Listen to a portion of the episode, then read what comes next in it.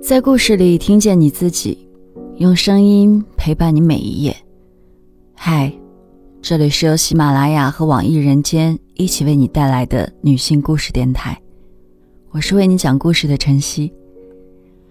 今天要和你分享的是，我不想卖生子丸了，可那些孕妇不干。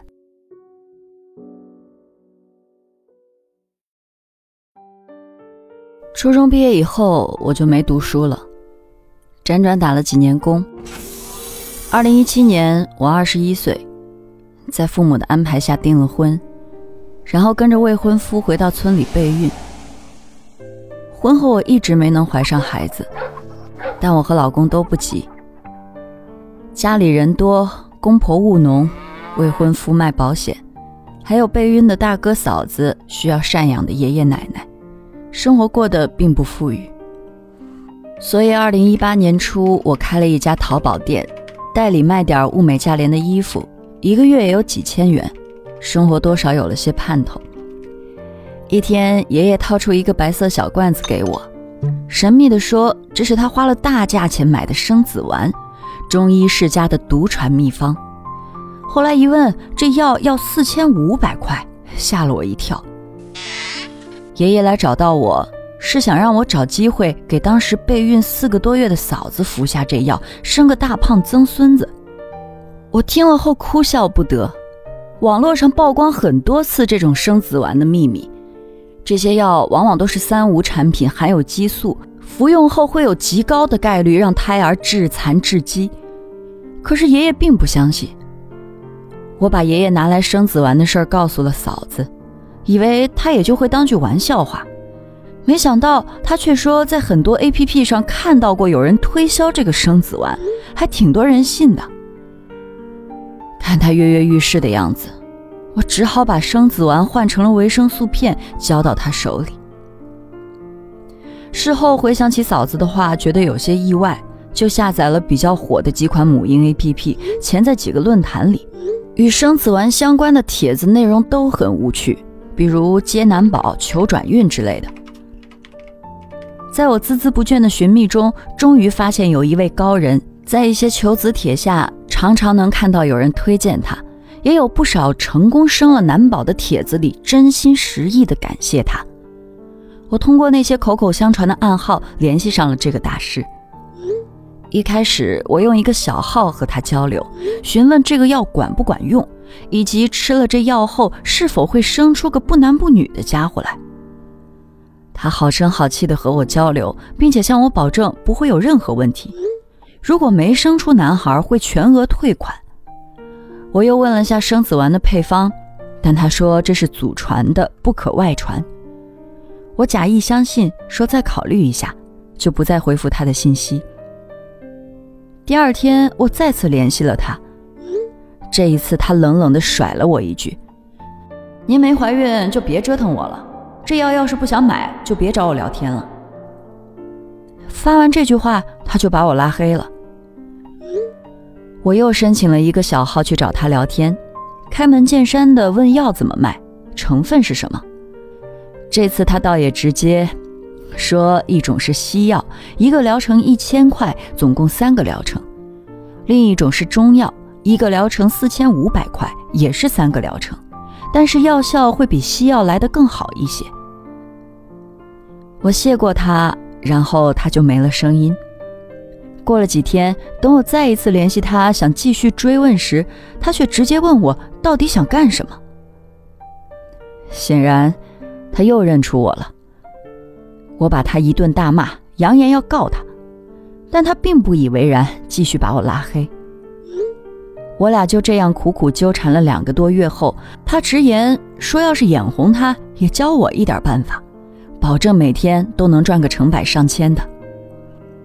我虽然拒绝了他，可这天夜里却睡不着了。我想起自己的淘宝店，一个月累死累活最多也不过五千来块，而他随便几句话就能哄别人花几千元买个不知名的小药丸，心里生出了一些想法。躺到了早上六点多，终于还是忍不住拿备用的小号找到了他。开场第一句就亮出自己的身份，然后问：“日赚几百上千是真的吗？”他随后给我发了好几张转账记录的截图，然后介绍说八百元就能买到营销方法和药物，再加两百，他还能帮忙宣传一下，一个客人就能抵我的学费了。财迷心窍的我很快就把钱打了过去，打完钱的下一秒我又后悔了，人家除了骗孕妇，就是骗我这种傻子吧。在我已经觉得这一千块钱打了水漂的时候，他给了我一个文档，然后又拉我进了一个群，群里一百多号人，没有禁言状态，聊天记录刷得飞快。我看了几眼，都是在讲求药患者的事情。他们嬉笑又轻蔑地称呼他们为“药鸡”，讲着如何卖药的事儿。还没看多久，我的 QQ 就响起了提示音。大师给我发了一份长长的问卷，并且要求我真实回答。问卷里的问题涉及了我的性别、生活地点等，还有一些关于这个生意的具体事宜。答完题后，他给了我反馈，他建议我做线上售卖。一个原因是我所在的地区已经有他三个弟子在线下买了，如果我执意再去插一脚，大家都不好过。他说：“如果我执意要做线下，那就只能再等个一两年。等那三个弟子中有谁不愿意做了，就可以转让，接手生意和客源。转交费一般起价是三万块，最高则是十一万。不论我做线上还是线下，货都要从他那里进，并且要给他交易单子的记录。到了年底还要给他提成。我接受了大师的建议，做线上。”接下来，他便告诉我一系列骗人的话术和注意事项，然后最关键的就是买药的都必须对上暗号，一旦错一个字，就立刻放弃放药。暗号都在他给我的文档素材里。几天后，我从他那儿买的药到了，我拆开包装仔细看了一下，五彩斑斓的塑料小瓶里都是一些白色的小药片，散发着难闻的味道。我心里直犯嘀咕，虽然他说这药一直没出过问题，可要是别人从我手里买了吃了出了事儿，那可就是一尸两命啊！可一想到日进斗金，我又心一狠，大不了就换成维生素片儿。在大师的帮助下，我去几个论坛里自导自演了几出故事，但并没有人联系我。这些花了我大把钱买来的药片儿，就在角落里积灰了。八月中旬，我的淘宝店收到一条莫名其妙的消息，我思索半天，才想起来这是我当初随口设置的暗号。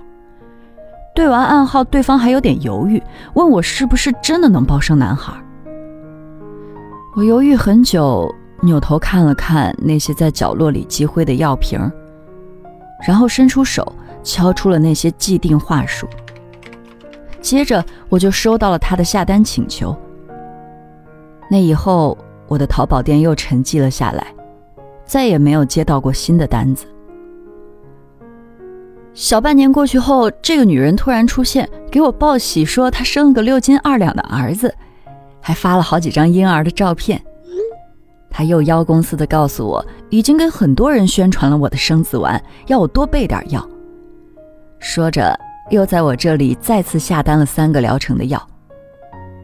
接下来，我确实是收割到了好几个潜在顾客。这一波来咨询的八个人里面，有三个人下了单，都是温和好说话的女人，给钱也爽利。我依旧很是忐忑，如法炮制，把药片换成了维生素片寄了出去，然后不住祈祷他们能生出男孩。看到账户上他们打来的钱，我心里掠过一丝喜悦，还真的是光动动手指，月收入就上万了。不过这些钱我也不敢用，生怕几个月后他们生的全是女孩，到时候没钱退。也许是我运气好，下单的这三个女人居然真的生的都是男孩。四月的一天，我收到了一条语音信息。说后悔没有买我的药，他也是之前来询问的八个人中的，最后没买，结果生的是女孩。说完，他一口气下单了六个疗程。对于这样的大客户，我害怕起来。居然真的会有人不顾自己的健康，费一切力量，只是为生一个男孩。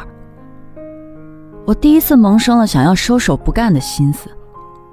更夸张的是，后来只要我对咨询的人露出不想卖的迹象，他们就化为泼妇，指着我的鼻子骂，扬言拿不到药就一直折腾我的店。接下来，他们就会给我的店点差评、投诉，弄得我生意都没法做了。我在大师的那个群里说了一下我的遭遇，大多数人都跟我说，人家就是想拼一个儿子，你替他们省钱干什么？这活干不了多久的，能多赚点就多赚点吧。大师也私聊我，问要不要进一点中药去卖，这样能赚的多一点。我谢拒了他，想着自己还是不做的好。转眼一看，店铺里又多出来几个差评。被他们折腾的心力憔悴的我，干脆一不做二不休，重新开了一家淘宝店，挨个给之前找我的女人们发消息，告诉他们这是我的新店。加上之前的宣传，新店又隐秘的火了起来。那几个月，我赚了小几万，只是夜里总也睡不安稳。果然。命运之神不会一直眷顾我。很快，一个买了药的女人生下了一个女儿，气冲冲的拍出生证明要找我退款。我气定神闲的安慰了她，把她当初买药的钱全部退还，还对她说等再怀上的时候免费送她一个疗程。她愉快的答应了。我把这件事发到了群里，一下激起了同行们的兴趣。大家都兴致勃勃地讨论起自己所遇到的客人。一个大哥说，他做线下遇到一对夫妻，一看就是有钱人，开着豪车来求药。女的特别傲，男的比较爽快，直接两种药都要了。但结果还是生了个女孩，自己摊子都差点被掀了。结果没过几个月，那俩又来求药，男的还当着他的面给了女的一巴掌。听到这儿，群内哈哈哈一片，刷了屏。这时，群里的艾老也坐不住了，他是最早一批转卖的人，基本上所有卖生子丸的群都有他坐镇。他也分享了自己的故事。那时他做线下，碰上一位高中男同学来买药，就连忙把自己的叔叔拉过来挡着，然后他们就卖给他最贵的药。结果他媳妇儿生了个女孩。又到他这边闹得鸡飞狗跳的。男同学的母亲更狠，信了破习俗，用针扎孩子，说是把这个女孩扎怕了，下个女孩就不来了。孩子哭得特别惨烈，那儿媳妇也可怕，连自己孩子都不管。她后面怀了成型的男孩也掉了，老太婆差点哭死。后来。就再也没见过他们了。艾老的故事说完，群里沉默了好一会儿，直到艾老本人又补了一句：“那个女人真是笨，读了那么多书，怕都是喂狗了。”大家才重新活跃起来。有人分享了那些吃了激素药生了个阴阳人的新闻，大家都说那些卖激素药的都不是人。自己再怎么无耻，也不会拿孩子的健康开玩笑，大不了就退钱，没生育了直接跑路就行。我听得脸红一阵白一阵这骗人的生意还骗出优越感，想要退出的心思又生了出来。最终使我退出这个缺德生意的是我收到一份包裹。那天我打开包裹一看。里面是一份包装简陋的中药粉，我恍然大悟。因为今年七月份，我发现自己怀孕了。没过多久，我妈给我打电话，在电话那头特意压低了声音对我说：“她给我买了些好东西，吃下去孩子长得好。”从那一刻起，我开始着手转交生意。我退了群，删除了所有的同行，然后把那个 QQ 号从我的登录记录里删去，假装这一切都只是我做的一场荒唐的梦。八月底，大师介绍给我一个接盘人，收了我五百的手续费，我拿到了九万三的转让费。算上此前挣的钱，我赚了十来万。这些钱，我拿着既觉得安心，也觉得沉重。安心的是，若我怀的是个女孩，即便我自己一个人也能养活她一段时间了。而沉重的是，总还有一部分孕妇，或自愿，或被迫，要买这。害人的生子丸。今天的故事就分享到这儿，感谢你的收听，欢迎在音频下方留下你的感受和故事，与千万姐妹共同成长，幸福相随。我是晨曦，下期见。